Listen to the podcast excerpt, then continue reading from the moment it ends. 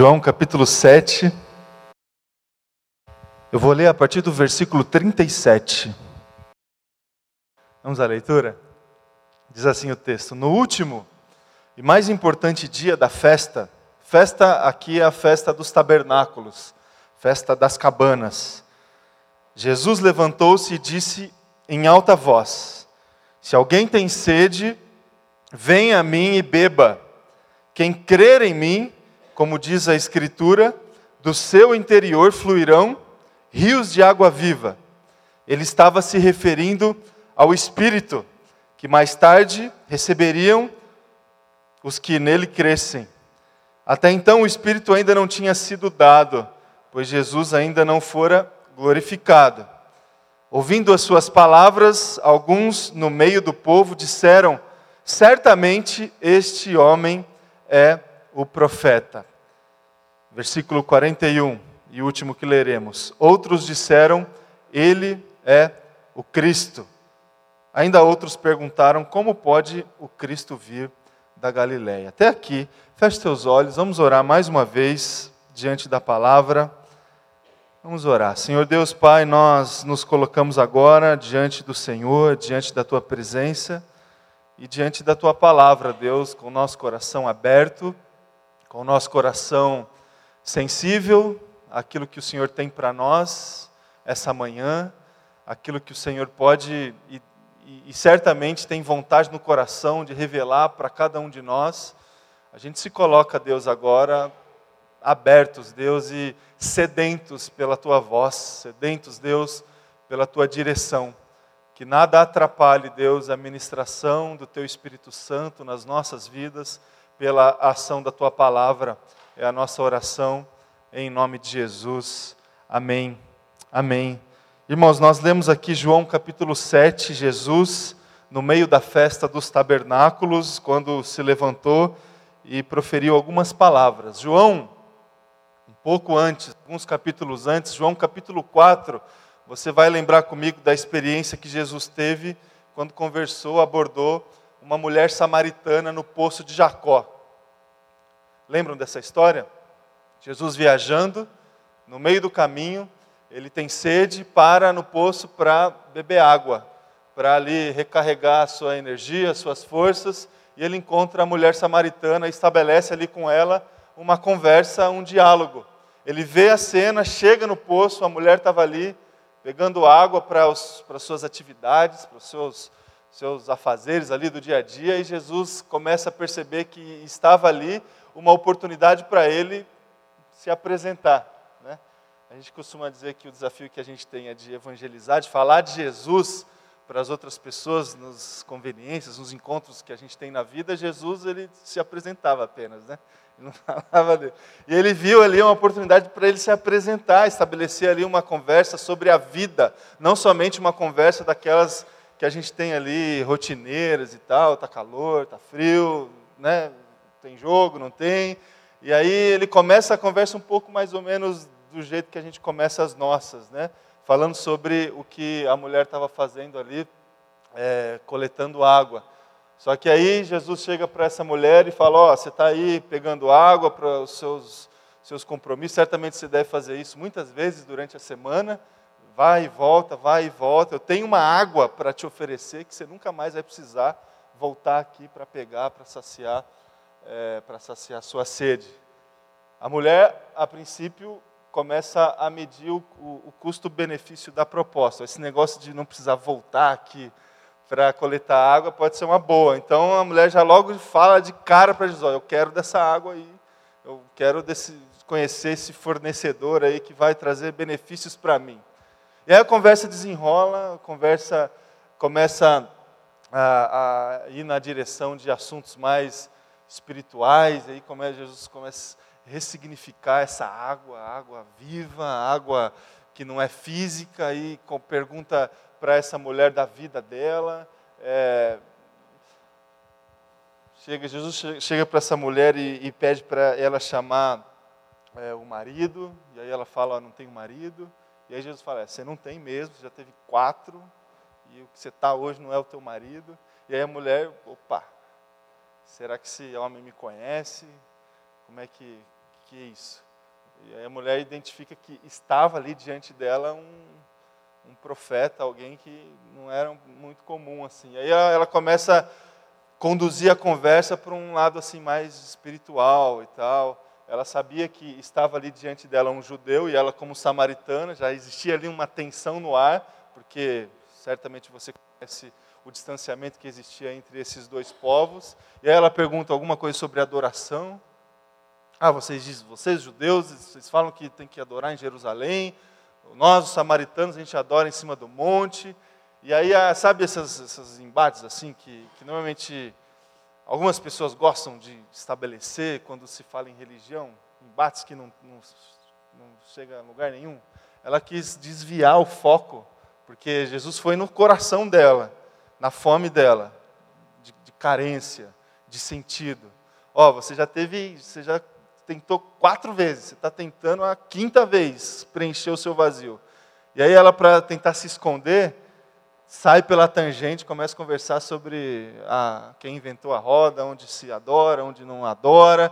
E aí Jesus volta para o centro, é, centro da conversa, responde até a pergunta que ela fez é, sobre adoração, dizendo que ó, vai chegar o dia em que os verdadeiros adoradores adorarão o Pai em espírito e em verdade, não é nem em Jerusalém, não é nem em cima do monte e, e tudo mais.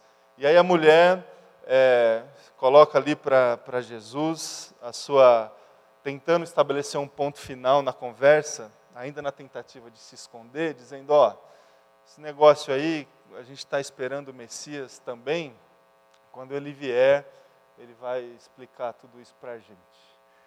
E aí o Messias, ele diz assim, ó, né? Já veio. Estou aqui. Estou aqui. E aí tudo muda.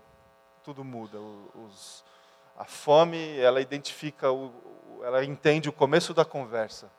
Essa água que preenche, essa água que satisfaz, essa água que traz as respostas, que traz o, o sentido para a vida. Jesus, ele se apresenta nessa conversa que ele teve com a mulher samaritana, com a mulher samaritana, como como a água da vida. Diante das fomes da, daquela mulher, Jesus se apresenta é, como aquele que satisfaz toda a, a nossa demanda, todo todas as nossas necessidades. Jesus é assim, irmão e irmã. E ele se apresenta para nós da mesma forma. Diante das nossas fomes, diante dos nossos vazios, diante da falta de resposta, de sentido que temos, Jesus se apresenta como aquele que sacia a nossa sede, que responde às nossas orações, que nos direciona no meio das nossas, das nossas bagunças e tudo mais. Jesus ele se apresenta como, como, como a água da vida. É, por diversas vezes nos evangelhos. Por diversas vezes Jesus se apresenta dessa forma. Diretamente, em algumas experiências e alguns diálogos, em algumas profecias também, que a gente consegue identificar nas Escrituras Sagradas, Jesus é, sendo apresentado ou sendo percebido pelo homem dessa forma, água da vida. A gente sabe que, não sei se você já parou para pensar, que Jesus estabeleceu a sua vida, o seu ministério, os seus encontros, as suas palavras, é, com é, experimentando dois contextos, basicamente. Primeiro, um contexto da água, e segundo o contexto do deserto. Não sei se você já parou para pensar nisso. É, Jesus ele vive entre esses dois terrenos, na água e no deserto. Ele nasceu em Belém, né?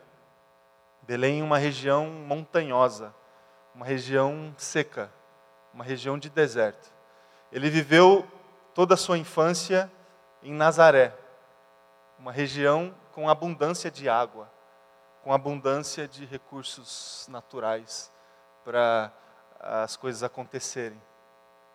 A sua infância e o seu nascimento estabelece é, esses, esses dois terrenos. Jesus foi batizado antes de começar o seu ministério por João Batista, no Rio Jordão, na água. Depois que foi batizado, o que, que aconteceu com Jesus?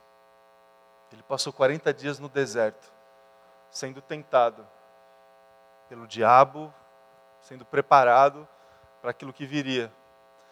Jesus teve a maior parte das suas experiências, dos seus diálogos, dos seus encontros em dois lugares: em Jerusalém, como aqui, por exemplo, no texto que nós lemos, João capítulo 7.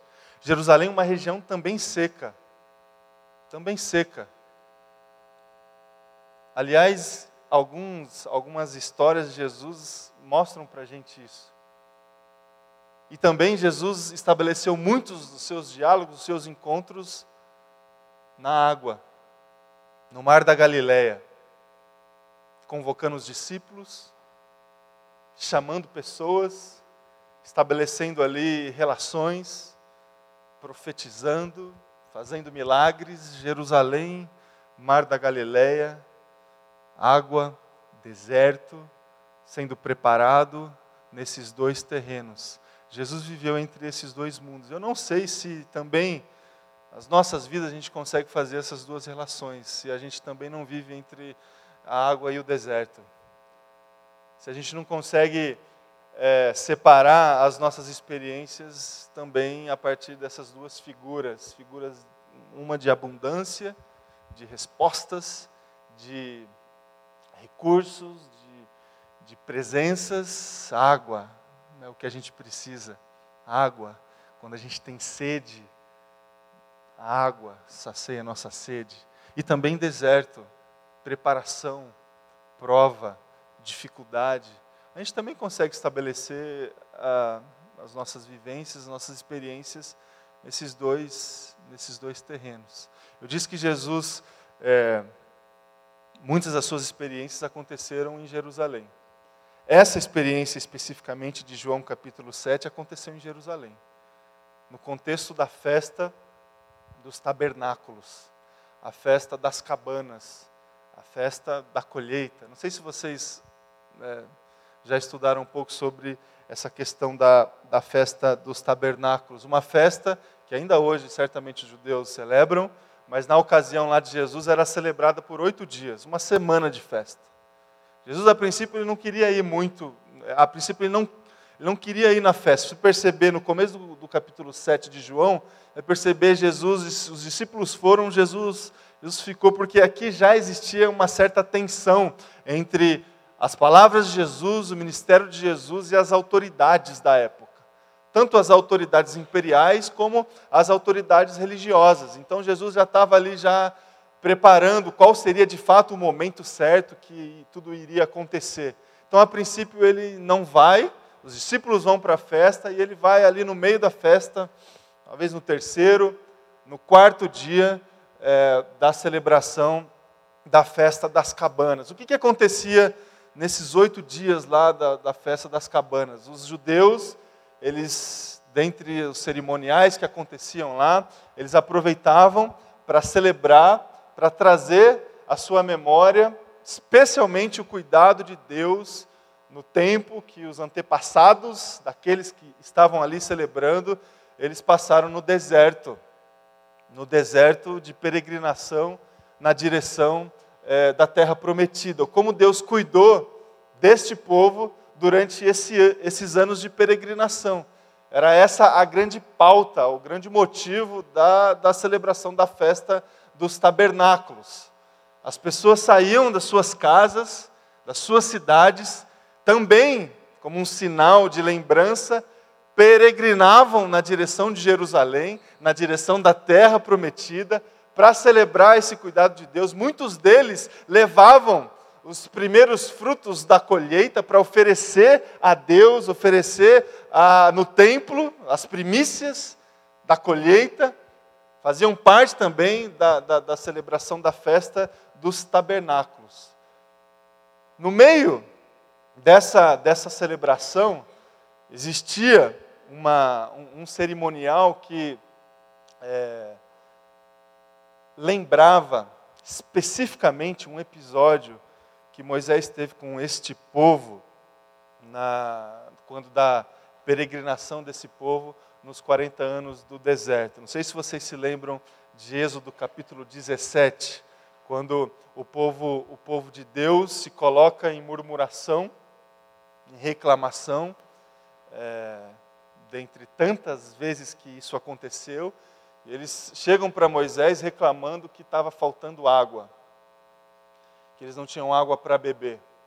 E aí a reclamação era, era a mesma: Moisés, você tirou a gente do Egito para a gente passar sede aqui, morrer no deserto, e agora? O que, a gente faz? Esse povo prova a Deus diante da, da, da, exposição da reclamação ali diante do Moisés.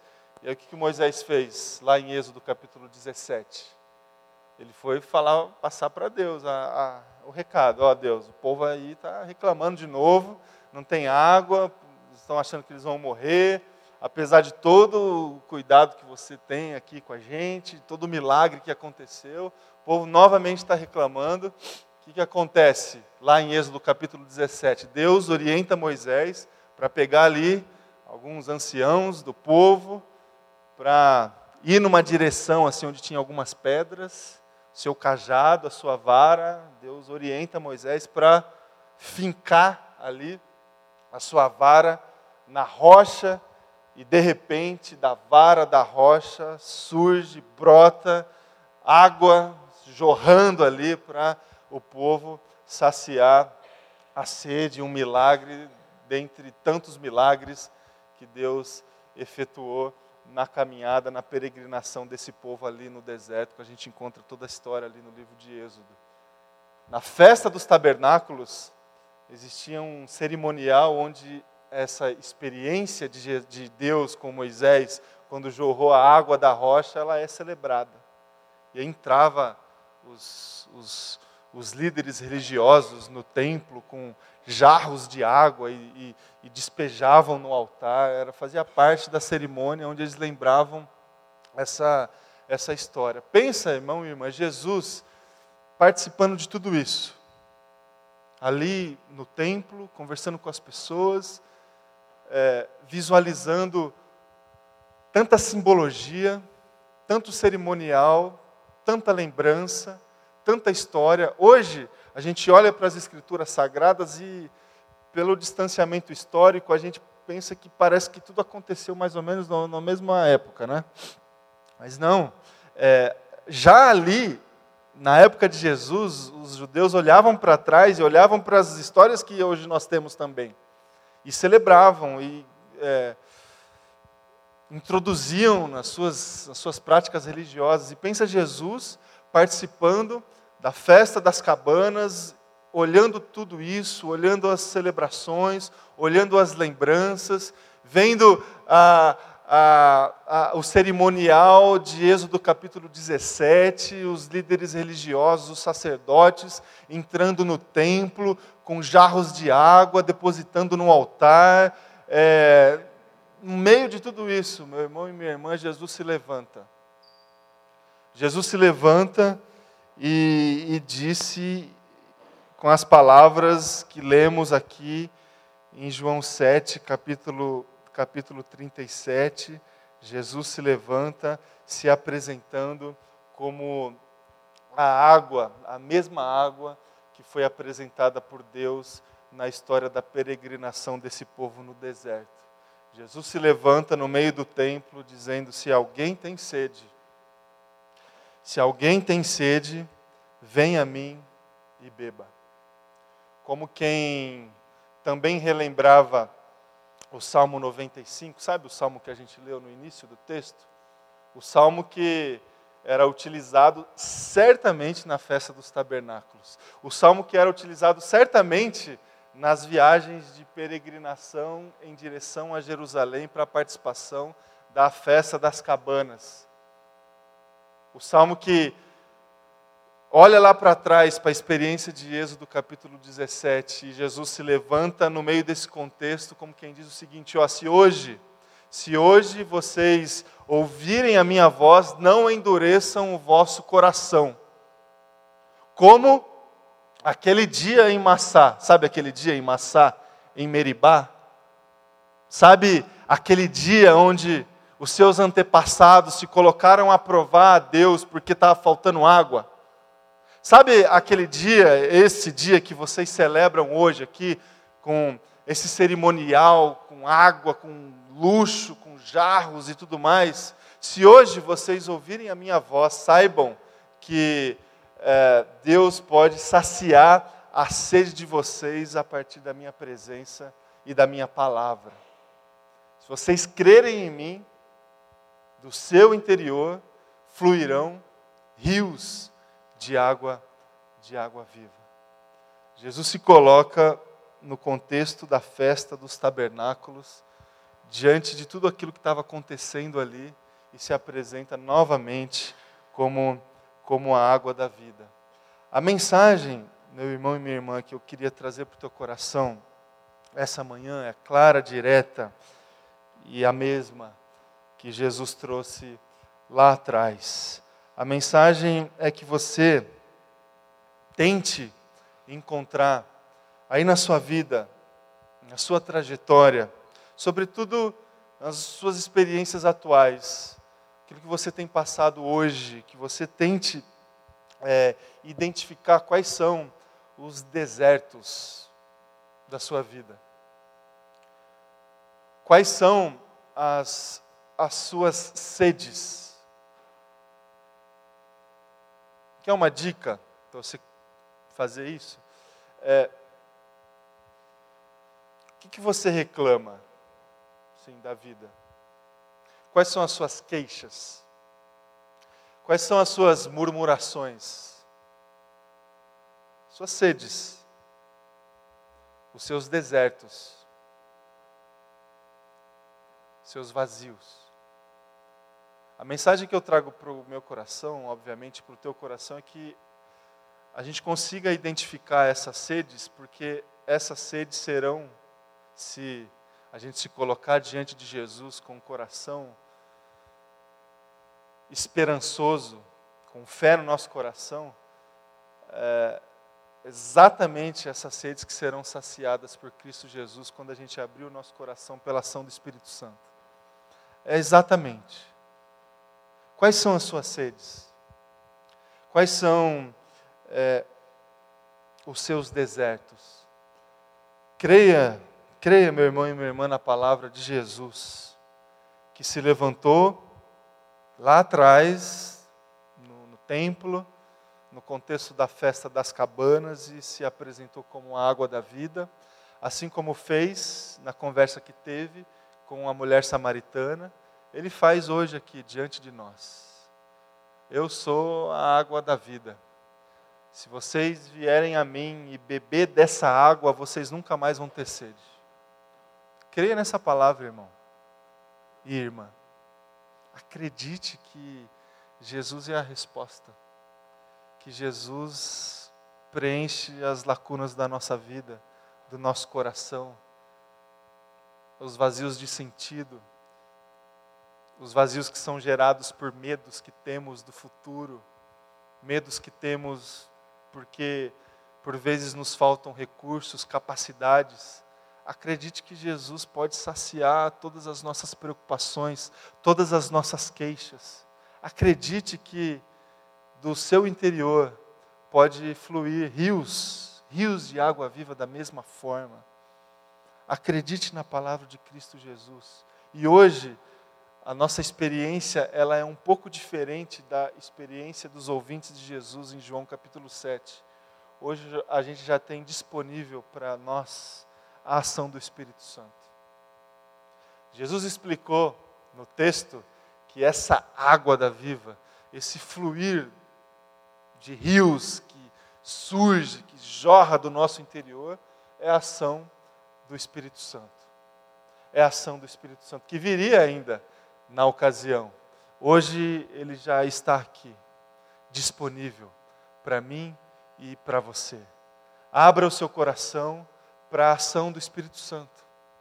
Abra seu coração para que essa água do Espírito invada a sua vida, te encontre, faça estabelecer na sua vida a vontade de Deus, estabelecer na sua vida o reino de Deus na sua história, naquilo que você faz, dentro da tua casa. Abra o teu coração para a ação do Espírito Santo, meu irmão e minha irmã. Exponha aí na presença de Jesus as suas fomes, as suas queixas. Busque no lugar certo. Pare de, de sabe, é, por tentativa e erro, abrir portas equivocadas, trilhar caminhos equivocados, assim como fez e fazia a mulher samaritana. Não foi por acaso, meu irmão e minha irmã, que Cristo perguntou sobre a sua questão matrimonial na, na, no diálogo. A fome, a fome dela. Já tinha, já teve quatro maridos e estava no quinto. Qual que é a tua fome? O que, que você já está fazendo aí pela quinta vez? Você já fez quatro, não deu certo, você já está na quinta. Deixa Jesus, deixa essa água que gera vida invadir o teu coração. O que, que o Espírito Santo faz, meu irmão e minha irmã, comigo e com você? Eu encerro essa reflexão pontuando a ação do Espírito Santo nas nossas vidas. A primeira coisa que o Espírito Santo faz comigo e faz com você quando a gente se abre para essa água viva é o seguinte: ele nos convence do pecado. Ele nos convence do pecado. Ele traz para nós é, a lucidez necessária para a gente identificar as outras águas que a gente bebe.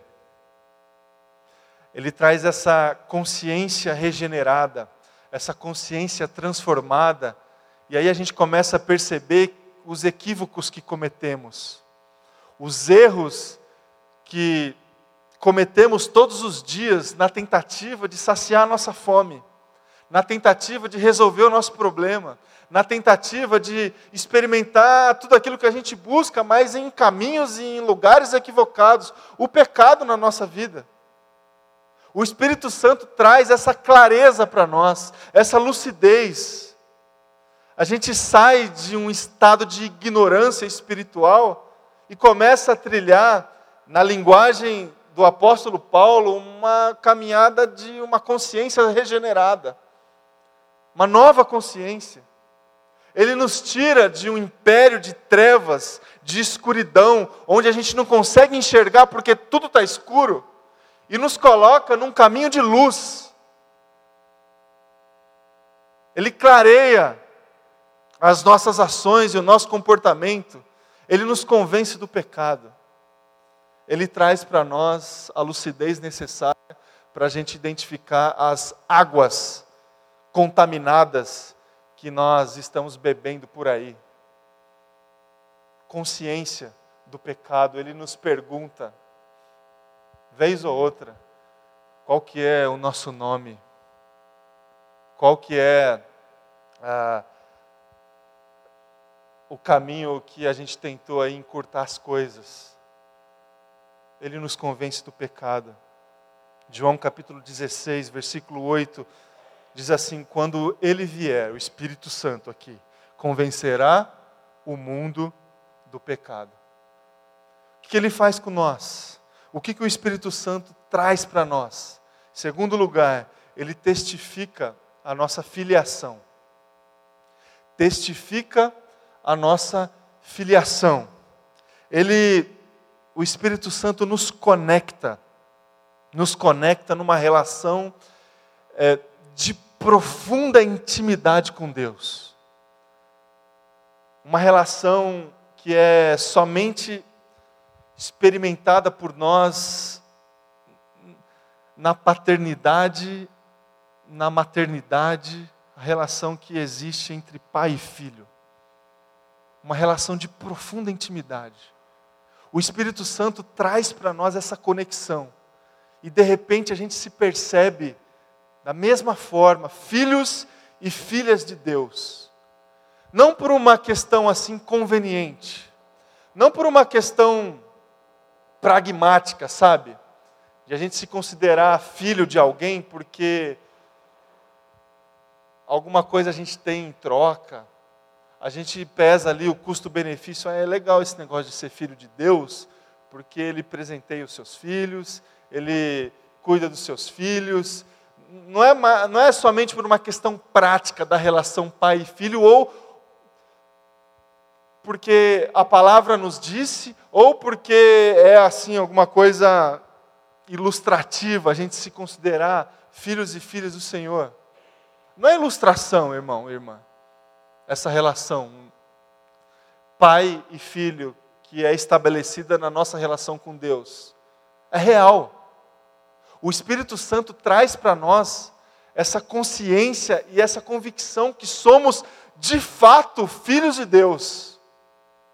Que Ele nos gerou, que Ele nos criou, que Ele, ainda no ventre das nossas mães, Ele soprou o seu espírito de vida para nós e por isso que nós estamos aqui. É o Espírito Santo que, que gera para nós essa conexão e essa certeza no nosso coração que de fato nós somos filhos de Deus. Uma conexão existencial, é uma descoberta libertadora, é uma descoberta é, que traz para nós essa água viva que preenche os nossos vazios. Porque, se a gente parar para pensar, honestamente, muitos vazios que existem dentro de nós têm a ver com uma dificuldade de alocamento existencial. Isso nós expressamos pelas nossas emoções, pelas nossas carências. Sabe, a gente não sabe direito de onde a gente veio, para onde a gente vai, e nada preenche o nosso coração, porque a gente não tem links emocionais, a gente não tem afetividade, a gente não consegue estabelecer relacionamento saudável. Muitos vazios internos nossos são explicados por lacunas existenciais.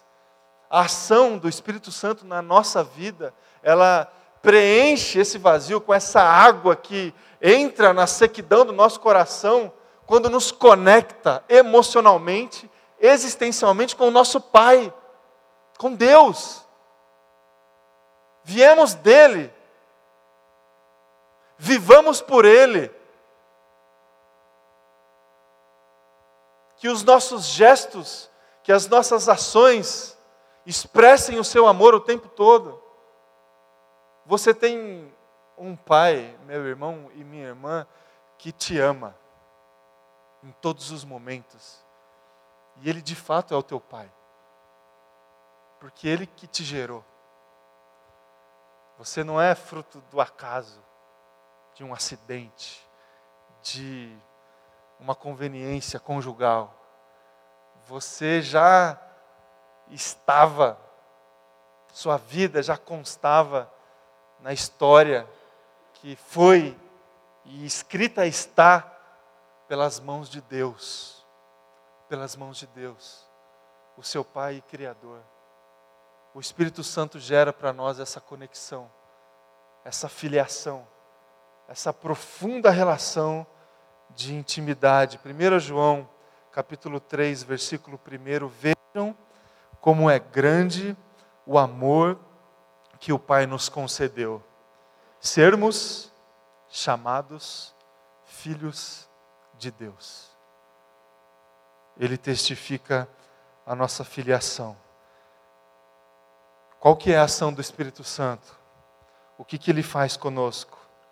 Em terceiro lugar, ele nos capacita para o serviço.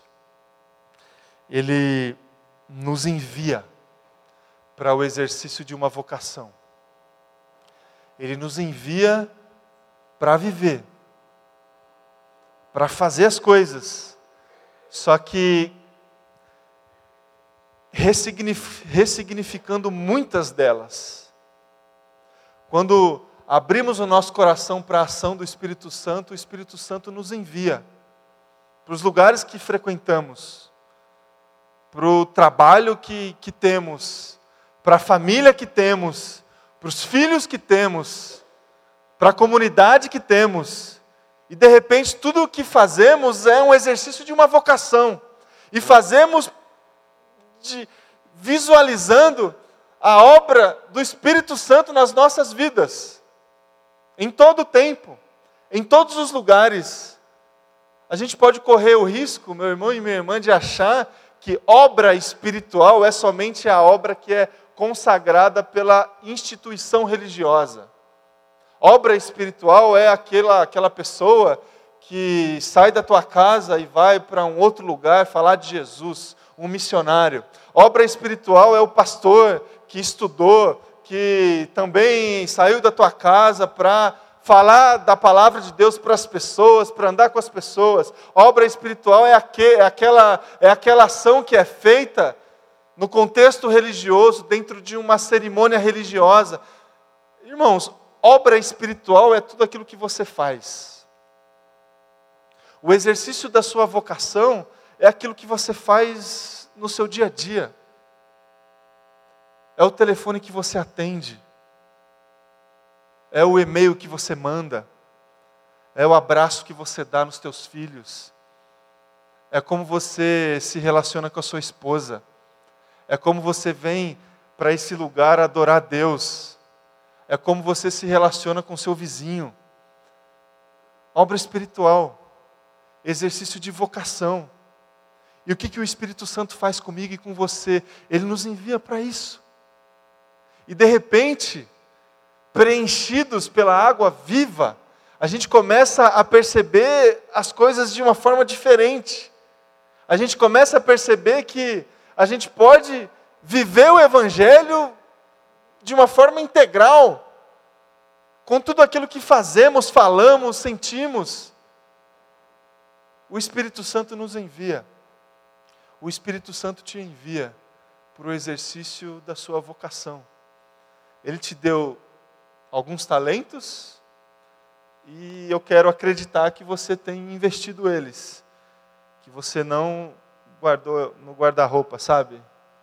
E está lá esperando Jesus voltar para apresentar. Ó, oh, guardei aqui, Jesus, as moedas que você me deu, não perdi nenhuma, não troquei, está tudo aqui. Não é assim.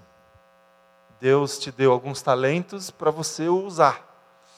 É o exercício da vocação para você multiplicar, para você compartilhar, para você repassar. O Espírito Santo faz isso nas nossas vidas. Atos capítulo 1, versículo 8. O que, que diz lá? Que a gente recebe o que? Poder. Pela ação do Espírito Santo. Que viria ali no, no, no próximo capítulo. E o que, que aconteceria? quando o poder viesse ali. Eles seriam testemunhas. Não seriam assim, missionários no campo, ministro de louvor, líder de ministério, pastor. Não, é, é testemunha. E testemunha é testemunha em todo lugar. Não é só no tribunal. A testemunha, ela é testemunha porque ela presenciou alguma coisa está é, tá intrínseco ali a condição dela, o testemunhar de algo que aconteceu com ela. É a mesma coisa. O Espírito Santo nos alcançou e experimentamos esse evento. E somos testemunhas desse evento em todos os lugares. O Espírito Santo faz isso comigo, com você, meu irmão e minha irmã. O que, que o Espírito Santo faz conosco quando a gente abre o nosso coração? Quando a gente não tem o nosso coração endurecido, o Espírito Santo nos derruba, ele nos convence do pecado, do juízo, ele nos coloca diante daquilo que de fato nós somos, ele gera essa lucidez, o Espírito Santo nos levanta, porque ele nos coloca no lugar que a gente deve estar, que é nessa profunda relação de intimidade de filiação com Ele, Ele nos levanta. E o Espírito Santo, Ele passa por nós. Ele passa por nós. A água, recebemos a água, mas também do nosso interior a água flui. A água flui. É o exercício da nossa vocação. O Espírito Santo passa por nós. Que seja assim na minha vida, Que seja assim na sua semana, na sua vida. Abra o teu coração para a ação do Espírito Santo. Coloque na mesa as fomes que você tem e creia que do seu interior fluirão rios de água viva. Amém? Vamos orar.